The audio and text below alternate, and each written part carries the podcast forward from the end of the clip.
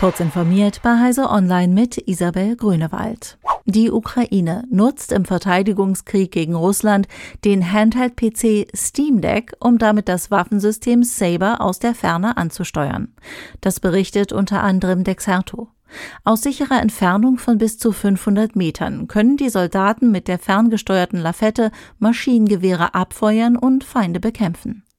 Der MG-Turm Saber ist aus einer Crowdfunding-Initiative heraus entstanden. Das System kann mit Waffen unterschiedlichen Kalibers bestückt werden und ist so konzipiert, dass Bedienende die Optik der Waffe auf ihrem Steam Deck sehen und das MG elektromotorisch in der Höhe und Seite ausrichten können. Darüber ist auch eine Zielbeobachtung möglich. Das Abfeuern der Waffe erfolgt über einen Magnetauslöser. Saber verfügt außerdem über eine Trefferanalyse. Das Steam Deck läuft unter Linux.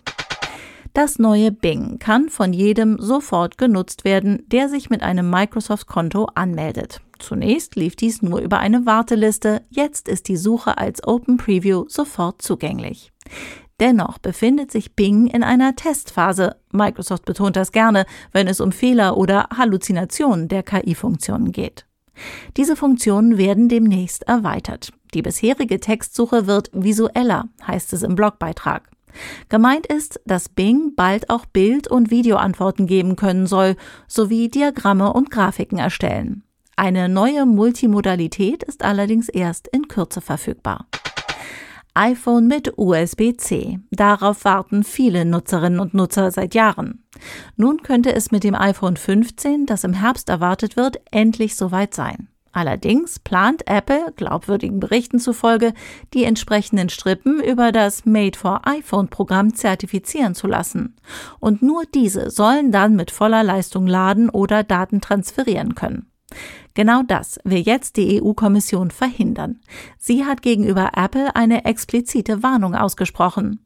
Einschränkungen im Zusammenspiel mit Ladegeräten seien unzulässig, betonte EU-Industriekommissar Thierry Breton. Ein Team des Bio-Inspired Robotics Lab der University of Cambridge ist der Schaffung einer künstlichen, menschenähnlichen Haut mit taktilen Eigenschaften einen Schritt näher gekommen. Die Haut auf Basis von Hydrogel soll an humanoiden Robotern eingesetzt werden können und ihnen einen menschlichen Tastsinn verleihen. Die Haut ist anpassbar, sehr dehnbar und biologisch abbaubar.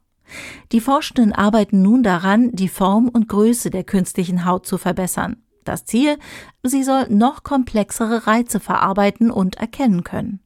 So soll sie beispielsweise an einer Roboterhand nicht nur den Ort und die Stärke einer Berührung erkennen, sondern auch die Position des Fingers und ob die Hand beschädigt ist. Diese und weitere aktuelle Nachrichten finden Sie ausführlich auf heise.de.